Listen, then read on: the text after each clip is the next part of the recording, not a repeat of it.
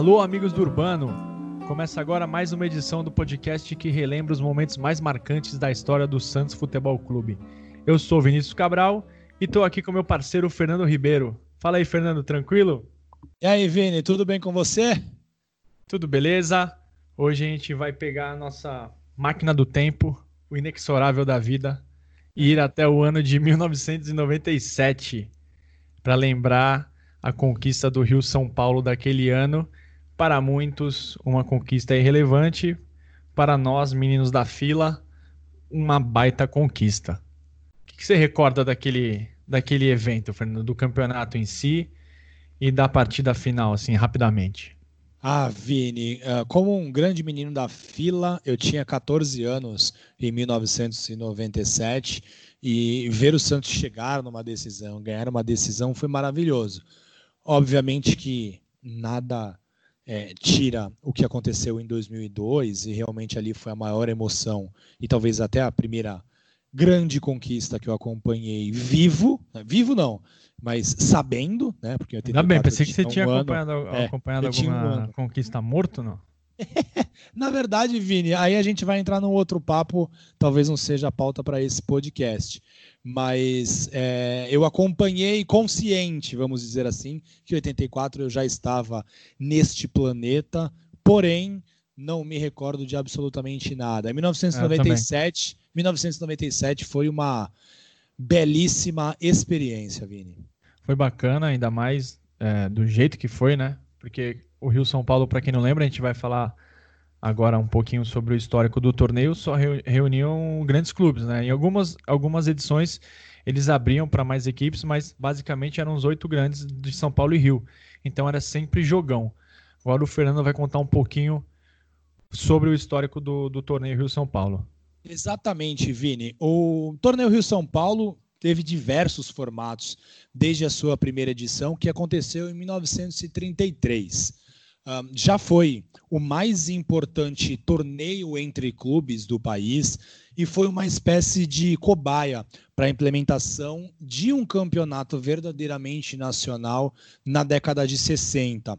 O torneio Rio São Paulo ele foi disputado de forma muito intensa na década de 50 e de 60, muito motivada pelo Jornal dos Esportes do Rio de Janeiro, que era um dos organizadores da, da edição, fornecia o troféu que levava o nome do Jornal dos Esportes e, obviamente, com a grande penetração de mídia na década de 50 e de 60, o torneio ficou muito, muito importante.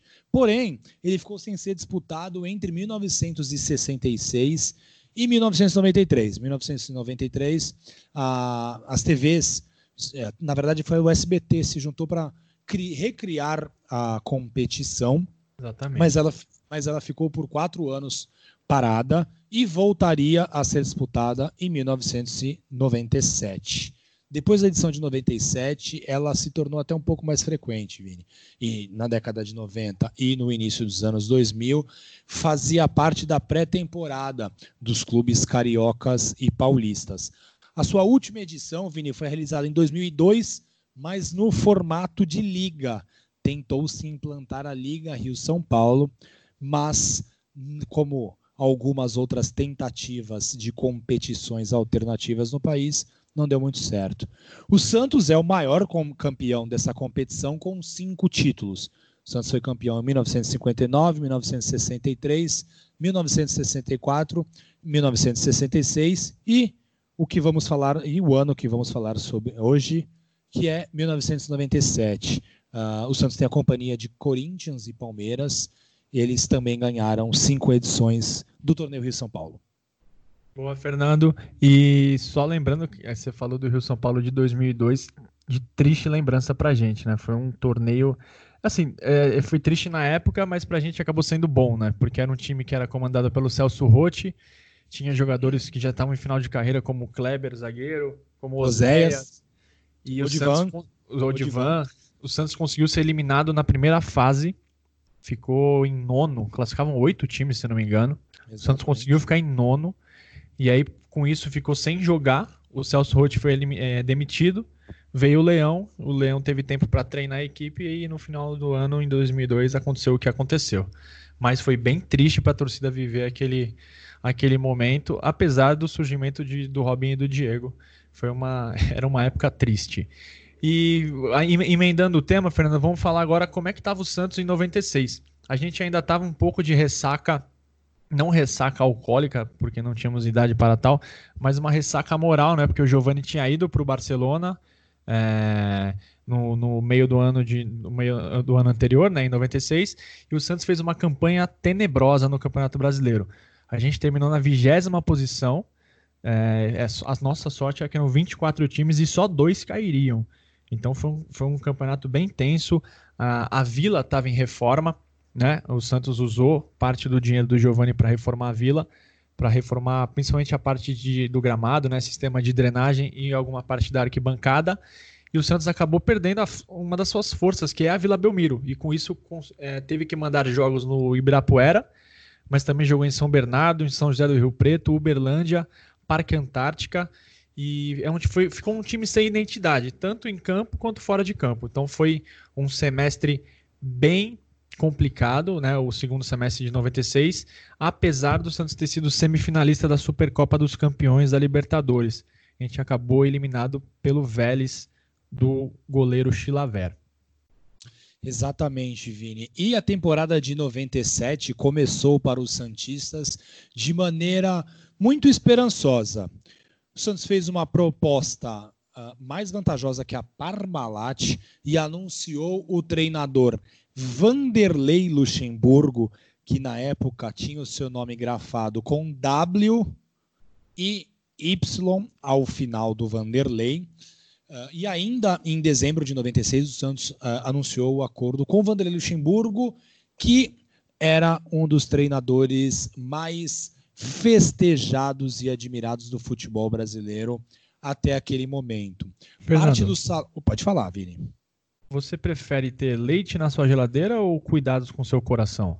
Com certeza, cuidados com o meu coração, Vini. Até porque, no meu caso, que sou o famoso cardiopata, to beber leite não me ajuda tanto. E para o Santos também ajudou bastante, porque a Unicor, a patrocinadora do clube, foi responsável por pagar parte do salário do Luxemburgo e assim darmos um chapéu na Parmalat, Vini. Na época, né, o Vanderlei Luxemburgo era muito cultuado, até porque tinha empilhado diversos títulos com o Palmeiras, então a chegada dele ao Santos Futebol Clube causou muito frisson aqui em Vila Belmiro. O futebol bonito né, era a principal característica dos times de Luxemburgo. E aquela época, Vini, ele era realmente um treinador diferenciado, eu diria. Ele era muito bom, né, cara? Ele, o Lucha, nos anos 90, ali até metade da. Um pouco mais da metade da, da década seguinte, ele era o cara do futebol brasileiro. É diferenciado, né, Vini? A, a chegada de Luxemburgo, obviamente, trouxe investimento na equipe principal. O Santos foi buscar o Zete, que estava se despedindo de um longo período no São Paulo.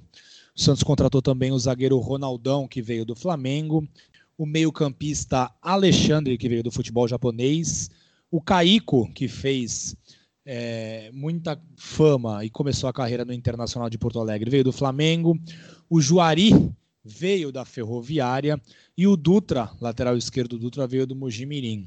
O Santos quase contratou o Edmundo né, nessa no início de temporada e o chamado de animal acabou pelo Vasco da Gama fazendo uma temporada muito brilhante. Após a conclusão do torneio Rio São Paulo, o Santos fez outras contratações que fizeram muito sucesso entre a torcida, como o jogador Miller, né, o meio-campista Ari Nelson, que eu tenho certeza que o Vini achou que era o novo Giovani. Chegaram também Careca, Caio, que veio do Napoli, na verdade da Internacional, mas ele tinha passado um período de empréstimo pelo Napoli, um volante João Santos, entre outros, Vini. Sim, como característica, o Luxemburgo sempre tem, onde ele chega, ele monta é, ele gosta de montar times competitivos, obviamente, então ele já chega trazendo uma renca de jogadores. Isso foi uma marca da carreira dele, né? O Ari Nelson é um deles, né? Quando ele chegou, ah não, veio, é o novo Giovanni, porque se eu não me engano ele é da região norte também do Brasil, mas meu Deus do céu, Ari Nelson veio ficou, do Irati, veio, veio, veio do, do Irati. É, quantos jogadores, quantos jogadores o Luxemburgo não trouxe do Irati, né? Em 2006 também veio uma leva. Esse é o Luxa. E falando do Rio São Paulo de 97, ele foi disputado em formato mata-mata, né? Porque reuniu os, os oito times de São, de São Paulo e Rio de Janeiro, né? Santos, São Paulo, Corinthians, Palmeiras, Flamengo, Vasco, Botafogo e Fluminense. Então ele já começou nas quartas de final. É, e foi disputado em curtíssimo espaço de tempo. Ele começou no dia 21 de janeiro, que foi a estreia do Santos no, no ano, inclusive, e terminou dia 6 de fevereiro duas semanas uh, de, de, duração o campeonato, né? E o curioso desse campeonato, Fernando, desse torneio, foi que tinha aquela regra da, da, da falta sem barreira após a 15 a 15 infração. Então, para quem tinha cobradores, cobradores especialistas, né, era um prato cheio. E por que, que aconteceu aquela medida? A média, a média de falta do futebol brasileiro estava muito alta na época. Era um período pós-Copa de 94 e o futebol estava muito pegado aqui no Brasil, apesar de ter times muito ofensivos, como o próprio Palmeiras do Luxemburgo, um pouquinho antes do São Paulo do Tele, a gente estava passando mais de 50 faltas por jogo. Então essa foi uma medida teste. Então imaginem vocês, hoje um jogo a partir da 16ª falta de um time, uma falta cobrada na entrada da área sem barreira. Mais ou Olha menos como handebol, né, Vini? Isso, exatamente. E além disso, Fernando, os técnicos tinham direito de pedir um tempo técnico. É, um, um, técnico em cada tempo. Por exemplo, ah, o Santos, o primeiro tempo, o Luxemburgo poderia pedir. Se ele quisesse, ele pediria, reunir o time no meio de campo, passaria as instruções e o técnico adversário também. Se ele não quisesse, ele não poderia fazer. E uma outra novidade é que se um jogador fizesse mais de cinco faltas, ele ficava cinco minutos fora do jogo. Então foi alguma Vini, do... Claudio Miro, se tivesse nesse elenco, quantos minutos de jogo ele participaria? 30 segundos. E como você falou lá no começo sobre a transmissão, essa transmissão foi exclusiva do SBT e a gente vai subir um vídeo agora, um áudio agora do, do Silvio Luiz convocando a torcida do Santos para a estreia contra o Vasco. Faça como eu, torcedor do Peixe. Faça um gol para o seu time comparecendo nesta ira, às nove e meia da noite aqui no Morumbi, para torcer contra a equipe do Vasco. É nesta nove e meia da noite, Santos e Vasco pelo Rio São Paulo, aqui no Morumbi. Fernando, antes de entrar nos confrontos, vamos, vamos analisar aqui o elenco do Santos, jogador por jogador. Vamos Os lá. goleiros eram Zete, grande goleiro, que, que querendo no curto espaço de tempo que ele teve no Santos, ele conquistou dois títulos, né? O Rio São Paulo e a Comembol do ano seguinte. Marcelo, que depois ficou conhecido como Marcelo Martelotti, Sim, ou Marcelo Marcelotti, né? Como diria, como diria um amigo nosso. Nosso Mar amigo gordo. É, o Marcelo que é, fez muito sucesso no Bragantino, né, Vini? Bastante, veio... Com o Luxemburgo. Exatamente, no começo da década de 90. E também o goleiro Robson, que era um menino da vila. Robson Nas laterais, ele mesmo. Nas laterais, você assistiu o Anderson Lima, Dutra. Era só Anderson à época, tá, vendo? Só Anderson, exatamente. Dutra Baiano e Rogério Seves. O que, que você Bons tem a dizer sobre essas feras? Bons laterais, Vini. É o que Também acho. Também acho. Lógico. É... Santos teve jogadores melhores na posição, mas eram jogadores ok, cara. Baiano, muito útil, jogava no meio também. Dutra gol do meio de campo, Vini contra o Bahia. Golaço. Na zaga, é uma zaga de respeito, hein? Sandro, Ronaldão, Ronaldo Marconato, Narciso era zagueiro, mas depois com o Lucha passou a jogar na meiuca, e o zagueiro Jean. Jogadores que marcaram a minha infância, Vini. Eu adorava Verdade. ver. Fiquei Colecionava muito empolgado, figurinha, né? Eu fiquei muito empolgado quando o Santos contratou o Sandro, porque ele veio do esporte com depois de uma boa campanha da equipe do esporte. É, o Ronaldo veio bem desconhecido, mas foi muito bem, assim como o Narciso e o Jean era menino da Vila, se destacou na categoria de base do Santos, eram bons jogadores. Também. Agora o meio-campo do Santos era muito forte. Marcos Assunção, Wagner, Carlinhos, Elder, Alexandre, Robert, Eduardo Marques, Caico e Piá. É, o Piá, esse é o que enfrenta problemas Isso. na justiça frequentemente. Marcos Assunção era uma aposta que o Santos havia feito depois da saída do Giovani, né? foi buscar ele no Rio Branco de Americana. O Wagner já consolidado, Wagner e Carlinhos consolidados pela campanha de Craques. 1900 isso e 95. O Elder era um volante muito regular, mas não teve muita sequência. O Robert, craque de bola. Alexandre era, era muito útil, Alexandre, muito útil. Ao longo desse ano de 1997, ele foi muito importante. E o Eduardo Marques era é, a base da vila, base né, do time, chegando e tentando encontrar o seu espaço. Exatamente. E Caico, você já falou também, era um cara que chutava bem de fora, dava uma bom boa jogador. dinâmica para o meio. Bom, jogador. jogador. O, o, o, Santos estava muito bem servido no meio de campo. No ataque, nem tanto. A gente tinha Alessandro, Cambalhota, adorava ele. O cara era o terror, assim. Corria, Demais, driblava. Né? Como nem tanto, Vini? Só, são cinco nomes marcantes da história do Santos. Não, cinco nomes marcantes, mas assim, desses cinco a gente pode pensar dois, né? Que é o Alessandro e o Macedo.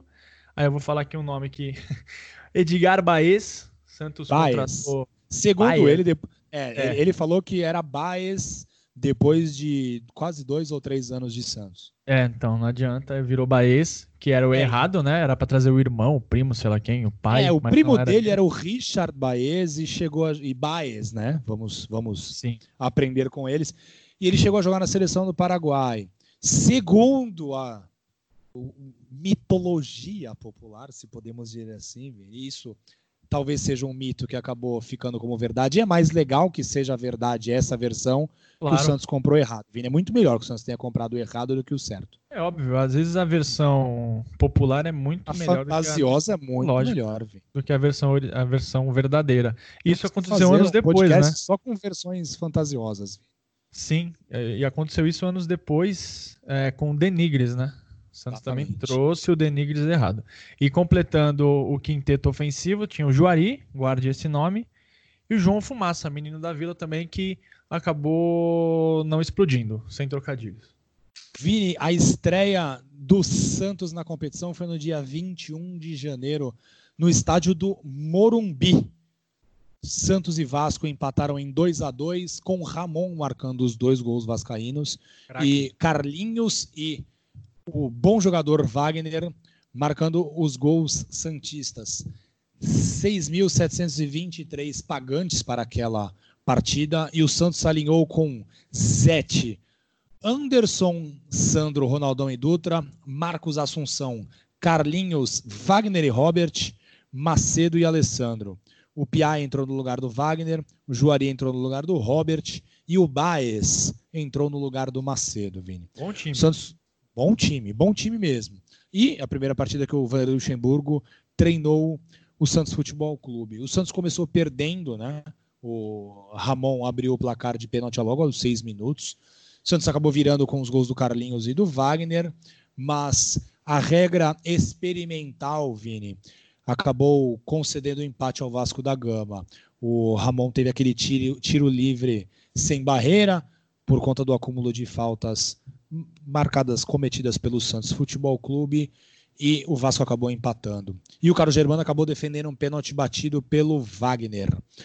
Alguns dias depois, o Santos foi a São Januário e empatou, novamente, empatou com o Vasco, mas dessa vez por 3 a 3 O Ramon colocou o Vasco em vantagem. O Santos virou com dois gols de rebotes no travessão. Alessandro e Macedo colocaram a bola para dentro. O Zete acabou defendendo um pênalti cobrado pelo Ramon, mas, novamente, depois da quinta falta, o a Ramon. Décima quinta. A décima quinta, o Ramon marcou mais uma vez empatando a partida. Ô Fernando, você falou do você falou do, do rebote no travessão. Na minha rua valia 15 pontos. Quando Exatamente. a gente jogava rebatida, travessão e gol, 15. Então esse jogo nem era para ter sido empatado, né, Vini? Exato, era para ser pelas minhas contas aqui 33 a 3 para o Santos. O Alessandro acaba fazendo 3 a 2 para o Santos e quando todos acharam que o placar estava decidido para o Peixe, o Juninho, o pernambucano, fez o 3 a 3 novamente uh, em tiro livre. Ou seja, esse time do Santos batia bem, viu, Vini? Cara, é verdade. E que regra cruel, né? Você enfrenta um time que tem Juninho, Ramon. O, o adversário, o, o, Vasco enfrenta um time que tem o Marcos Assunção e tem uma falta sem barreira na entrada da área, é sacanagem, né? Era praticamente um pênalti para jogadores desse calibre, né, Vini? Com certeza. E após o empate, a vaga para a próxima etapa foi decidida nos pênaltis e o Santos acabou levando a melhor. O Zete defendeu um pênalti do lateral direito Pimentel e também de Marquinhos e o Dutra fez o gol que selou a qualificação da equipe do Santos, Vini. Boa, Fernando. E depois e o Santos com a vaga é, ganhou o direito de enfrentar o Palmeiras, que era a ex-equipe do Luxemburgo e uma das sensações do futebol brasileiro. Tinha sido bicampeão brasileiro em 93, 94, bicampeão paulista no mesmo ano, ganhou o Paulista de forma magistral em 96, tinha um timaço suportado pela, pela Parmalat, e o Santos foi até o Parque Antártico, o antigo Palestra Itália, e arrancou uma vitória, uma belíssima vitória por 3 a 1 no dia 28 de janeiro. E o Santos jogou com, aqui, com o histórico calção estrelado nesse dia. Os gols da vitória foram marcados por Baiano, o Djalminha, é, fez o gol do Palmeiras, e o Marcos Assunção de pênalti e o Robert em um golaço no finalzinho do jogo da entrada da área, uma paulada no ângulo. De, é, o Robert decretou a vitória do Santos. Eu vou cantar aqui a escalação do, do Palmeiras, só para vocês terem noção de quão, quão forte era aquela equipe. No gol era o Veloso, né, lei do ex, é, Cafu, Sandro, Kleber e Júnior. Marquinhos, depois entrou Rogério Pedalada, Leandro Ávila, Rincon, também jogou no Santos, e Djalminha. Viola, que também jogou no Santos. Depois entrou o Sérgio Soares e Luizão, que também jogou no Santos. O técnico foi o Márcio Araújo. Já o Santos foi com Zete Baiano, depois entrou o Rogério Seve, Sandro Ronaldão e Dutra, Assunção Wagner Piá, depois o Eduardo Marques. E o Robert Macedo, depois João Fumaça e Alessandro. É, muito, é, grande parte desse time do Palmeiras fez parte daquele elenco que ganhou o Paulistão com aquele ataque de mais de 100 gols. Ou seja, não foi uma tarefa fácil. O Santos foi lá, ganhou e garantiu um bom resultado para a volta. Essa, e o jogo de volta foi é, é, disputado em Presidente Prudente.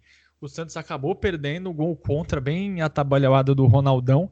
Ele foi cortar um cruzamento, acabou colocando para dentro, mas já era tarde. O gol, esse gol contra do Ronaldão foi aos 33 minutos do segundo tempo.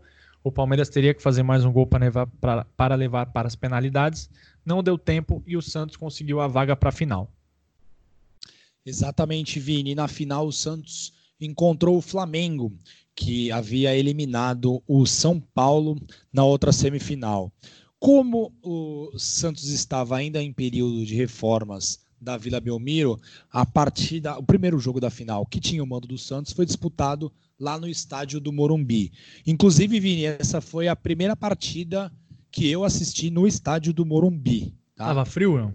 Tava um pouco, Vini. E eu cheguei tão atrasado, fomos um micro-ônibus daqui de Santos, e cheguei tão atrasado que perdi o primeiro gol marcado pelo Peixe, que foi marcado pelo Alessandro. Ou seja, Vini, não vi a cambalhota que ele deu logo aos seis minutos de jogo.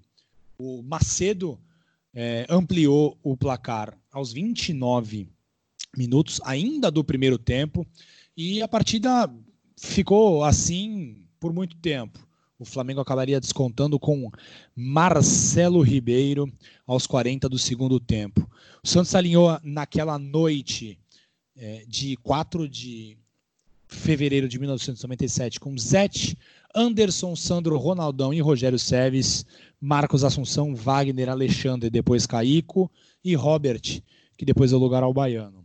Macedo, que depois deu lugar ao Piá e Alessandro.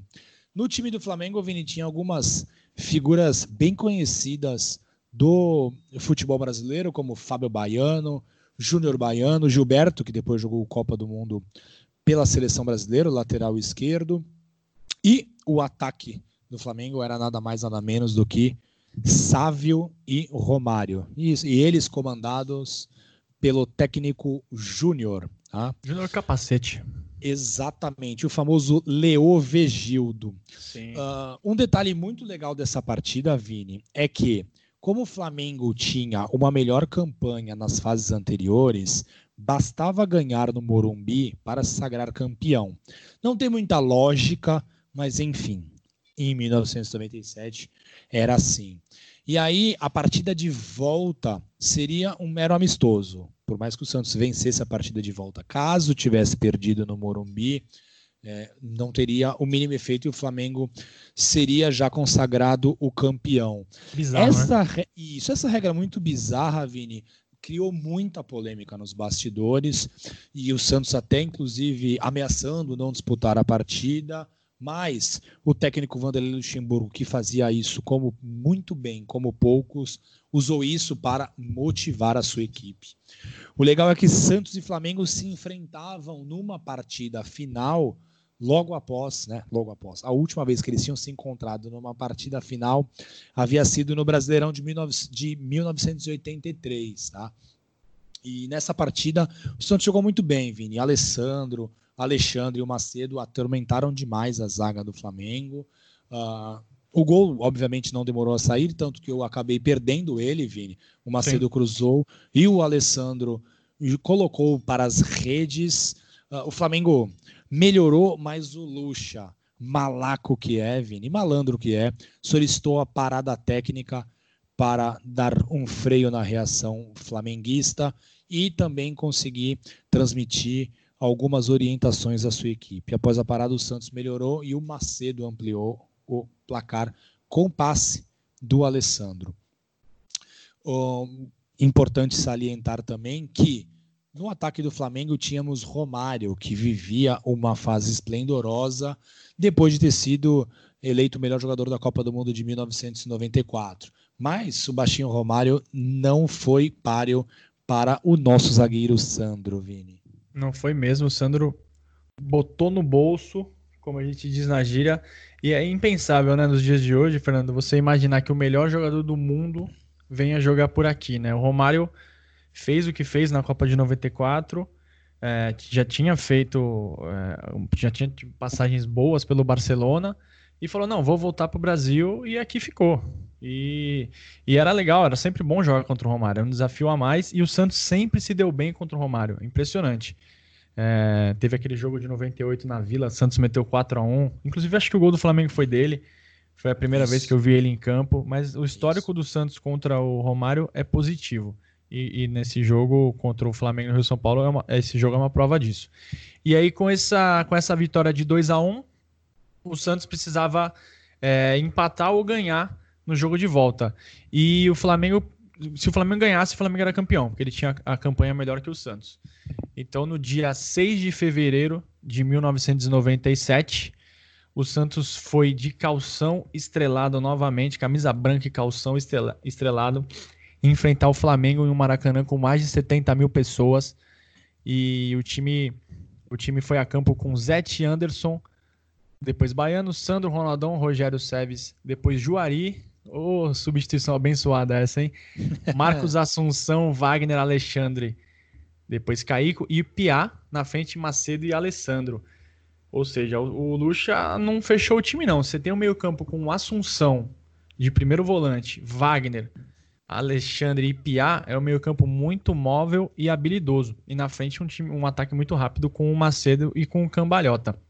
E além da taça, Fernando, lógico que é sempre bom, né? Colocar no Memorial das Conquistas, é, o campeão também levou 1 milhão e 300 mil reais.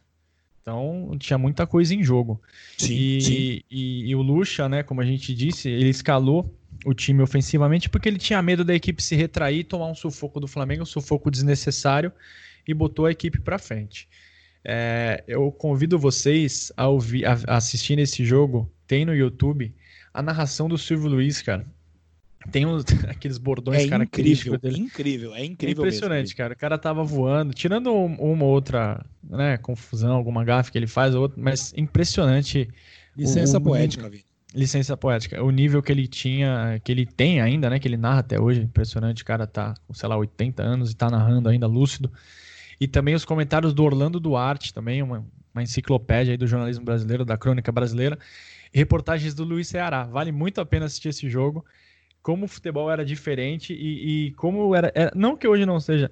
É, era divertido assistir com, com a transmissão do Silvio Luiz, cara. Então, na época, óbvio, a gente estava nervoso, né, com, com a final, a gente não curtiu tanto, então assistir esse jogo de novo foi, foi engraçado. Então o Santos não se intimidou, o Alessandro de novo fazendo, atormentou a zaga do Flamengo. E do outro lado, o Lúcio era o principal jogador deles. O Lúcio, que anos depois, viria jogar no Santos. O Romário. Um ano depois. Um ano é. depois, Vini. E foi bem no Santos, né? Apesar que Sim. se machucou e tudo mais, mas jogou bem. E o Romário estava, de novo, muito bem marcado pela, pela zaga do Santos. E aos 15, o Santos poderia ter aberto o placar. O Macedo, para mim, claramente sofreu o pênalti do goleiro Zé Carlos, só que o Godoy não deu, deixou, deixou o lance seguir. E de novo o Lucha pediu tempo, tempo, técnico. E é muito bacana rever isso. Hoje em dia a gente vê, né? Tem pausa para hidratação. É, os campeonatos agora estão voltando na Europa, também tem essa tem pausa para hidratação, os times se reúnem, mas naquela época era uma novidade e lembrava um pouco o jogo de basquete, vôlei, sei lá, não era comum para a gente. É, e aí, no, aos 33, 32 para 33, o Piá fez uma baita arrancada da intermediária do Santos até a intermediária do Flamengo, driblando os adversários, sofreu a falta e o Anderson bateu com extrema felicidade, bateu por, por fora da barreira, a meia altura. O goleiro Zé Carlos era muito alto, não conseguiu chegar em tempo e ele abriu o placar. E vamos subir aqui o Silvio Luiz, olho no lance que ele vai narrar o gol do Peixe.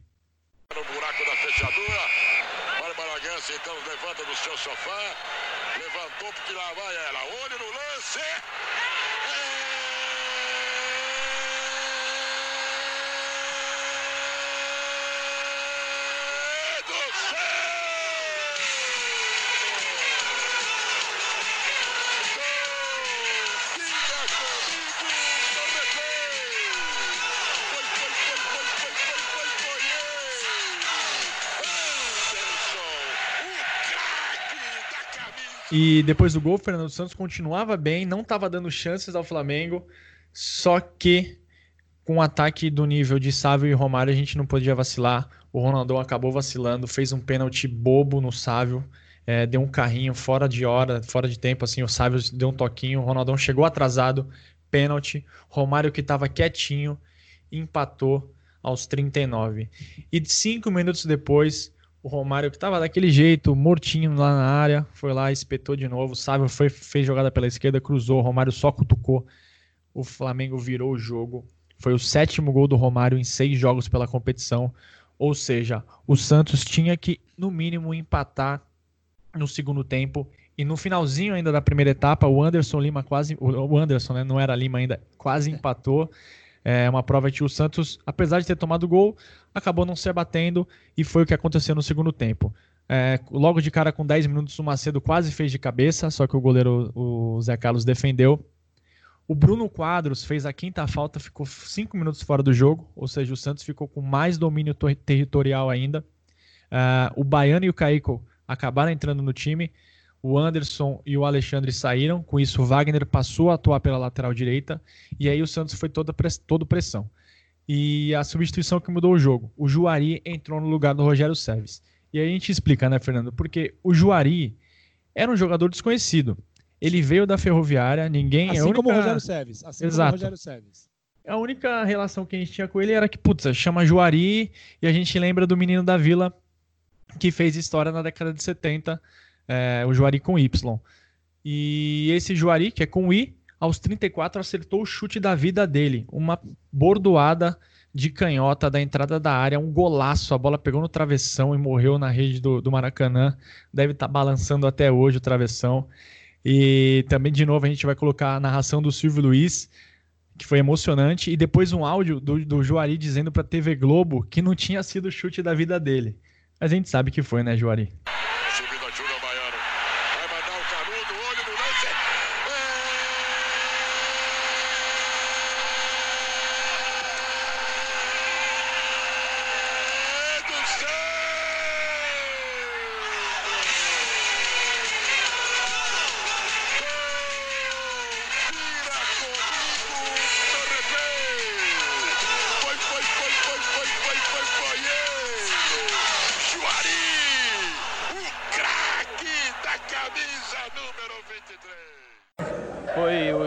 da sua vida? Não, rapaz. Vai, vai, vai vir muitos mais chutes por aí. Mas já houve outros tão importantes? Não como esse. Não como esse? Não como esse. Então, depois do gol, a gente tinha um pouquinho mais de 10 minutos 10, 13, 14 minutos. E o Santos controlou bem, é, não deu espaço para o Flamengo e poderia até ter virado o jogo e seria mais gostoso ainda ganhar, ganhar vencendo as duas partidas, mas não foi necessário. O Santos acabou empatando e ficou com o título. Muita festa em campo, né, Fernando? Porque é o que a gente fala, ah, mas não vale nada. Cara, vale, vale muito. Jogo profissional. Sim. É outra história. O, o Maracanã lotado também foi um fator Claro. de, de, de engrandecer a conquista, Vini. Exato. E na minha, na minha cabeça, por que que valia muito? Eu tinha, sei lá, 12, 13 anos na época. É, você vê jogadores ali que nem Zete e Ronaldão, que tinha, tinham sido campeões do mundo em 94, tinham sido campeões pelo São Paulo também do mundo em 92, 93, fazendo festa, comemorando mais todo mundo, porque são caras que sabem o valor de uma conquista, né? Sim, então, sim. falando E, principal- dois, e principalmente porque a gente estava muito tempo sem ganhar alguma coisa, né, Vini? claro, Então eles chegaram aqui para que o Santos fosse campeão e menos de dois meses deles no clube já estavam com uma taça nas mãos. Isso é muito significativo. Exatamente, são jogadores que colecionaram títulos a vida inteira e já chegaram no Santos levantando taça e, e é até bacana ouvir o que eles têm, o que eles disseram ainda em campo sobre essa conquista. Maravilhoso, né? É gostoso isso aqui. Essa vibração dos meninos. Eu sou um menino. Campeão, porra! É, Beto! Isso aí, mano. É muito gostoso. Tá de parabéns todo mundo. Dentro do Maracanã. Não sei quantas mil pessoas tinha aqui. Mas nós fomos campeões aqui dentro. Ronaldo, você, já- você já veio com sete e outros jogadores da experiência e acabaram segurando a emoção dos meninos e conduzindo o Santos a, a um campeonato. Sem dúvida, eu acho que isso aí é o, é o primeiro título que nós, nós chegamos. E eu acho que, que o Santos é maravilhoso porque eles acreditaram em nós. E eu acho que essa garotada, esse grupo nosso é muito maravilhoso e mereceu o título. Eles são muito pequenos, já foram campeões do mundo e tudo. Mais uma, mais Ele dá a uma. volta do Mara- no, no Maracanã, é maravilhoso. Você ser campeão dentro do Maracanã. Isso é maravilhoso. E também, Fernando, vamos colocar aqui agora a análise do comentarista Orlando Duarte, que com, com a sua visão sempre serena falou sobre o merecimento eh, e a justiça do título por parte do Santos. A primeira vitória do trabalho do Santos, da direção, do Luxemburgo, um grande treinador, e desta renovação do elenco do Santos. Foi um empate justo, o Santos até esteve mais próximo da vitória e merece o título porque lutou, foi às consequências um contra o Vasco em São Januário, jogou sempre com muita disposição, com garra e o dedo do técnico apareceu na vitória no Morumbi e no empate hoje. Um digno campeão. Aliás, ganhar títulos era um costume, o hábito do Santos. Parece que o Santos começa a temporada querendo repetir esta alegria dos seus jogadores, Silvio. E para você ver, Fernando, o, o- corroborando o que, que o Orlando disse, o Romário também saiu de campo ali daquele jeito marrento dele, mas dizendo que o Santos tinha sido melhor e merecia o título. E por falar em marra, esse, esse áudio do Lucha é sensacional. Ele falando sobre as mudanças e sobre a postura do time no eh, na volta do intervalo. O Luxo é sempre um espetáculo, né, Vini? Sobe, Lucha. No intervalo eu pedi meus jogadores que estivessem calmos porque nós tínhamos jogado muito melhor do que o Flamengo e nós tínhamos praticamente dado os gols ao Flamengo. Eles tivessem 45 minutos para poder fazer mais um gol, que nós seríamos campeões. Não desesperar. Então acho que essa personalidade da equipe hoje, mesmo sendo jovem, a equipe, foi muito importante. É, professor é demais, cara. Eu fu- fui fanzaço dele, anos 90, anos 2000. Depois ele deu umas derrapadas na carreira. Tá com corona. De repente, quando esse episódio é, for ao ar, eu espero que ele esteja 100% recuperado, porque ele já é um senhor, né? Ele é grupo de risco. Tomara que o Lucha esteja bem. Assim um como todas as patrimônio do futebol brasileiro. Ele né? é. Apesar de todas as controvérsias, apesar de Talvez isso torne até um personagem melhor. é, um personagem rico. Daqui a alguns anos a gente vai Isso. perceber, cara, a gente viu o Lucha no auge Isso. e não era bolinho, não. O cara era Isso, vamos- muito bom. Isso, a gente vai poder é, falar isso para os nossos netos e que a gente acompanhou de perto a carreira de um dos principais técnicos da história do futebol brasileiro, Vini. Exatamente. Então, esse foi o resumo que a gente fez do Rio São Paulo de 97, que esse ano Completa 23 anos, é isso? Rapaz, Exatamente. É 23 anos, 23 anos isso. da conquista. Faz tempo, mas tenho certeza que ouvindo esse programa vocês vão lembrar ou conhecer a história desta conquista. Vamos de dica cultural, Fernando? Bora, Vini. Eu primeiro Eu... ou você? Vai você. Vai daí. A minha dica cultural é o livro A Máquina do Tempo, O Inexorável da Vida, escrito por Milton Teixeira, uma figura bem famosa na história santista, foi presidente do clube, foi dirigente do clube, é pai do Marcelo Teixeira, que foi presidente do clube. E esse livro foi lançado pela editora Unisanta. Traz muitas imagens do Santos Futebol Clube, algumas histórias sobre o esporte na cidade de Santos. É um relato bem bacana, Vini. Boa, boa dica, Fernando. A minha, eu vou, eu vou indicar um podcast, chama-se Armário da Bola. O Chico Freire e o Gustavo Angeléas também, eles relembram alguns times históricos, por exemplo, eles já fizeram episódios sobre a seleção de 2002, o Arsenal, do, o, o Arsenal que foi campeão inglês invicto 2003, 2004. Já falaram também do Leicester de 2015, 2016 e eles estão fazendo uma série bem bacana sobre a Copa de 2014. Então, convido, convido todos vocês uh, a prestigiar esse podcast. Chama-se Armário da Bola. É só procurar no seu agregador favorito. Falando em agregador favorito, o Amigos do Urbano está no Spotify, Apple Podcasts, Google Podcasts, também está no YouTube, Castbox e Radio Public. Quem quiser falar com a gente também pelo e-mail amigosdourbano@gmail e pelo Twitter arroba Amigos do Urbano. Certo, Fernando? É isso? É isso, Vini. Muito obrigado e muito prazeroso poder relembrar esses momentos junto a você. É isso mesmo. E até a próxima com mais uma saborosa história da, da, do Santos Futebol Clube. Valeu, galera. Valeu.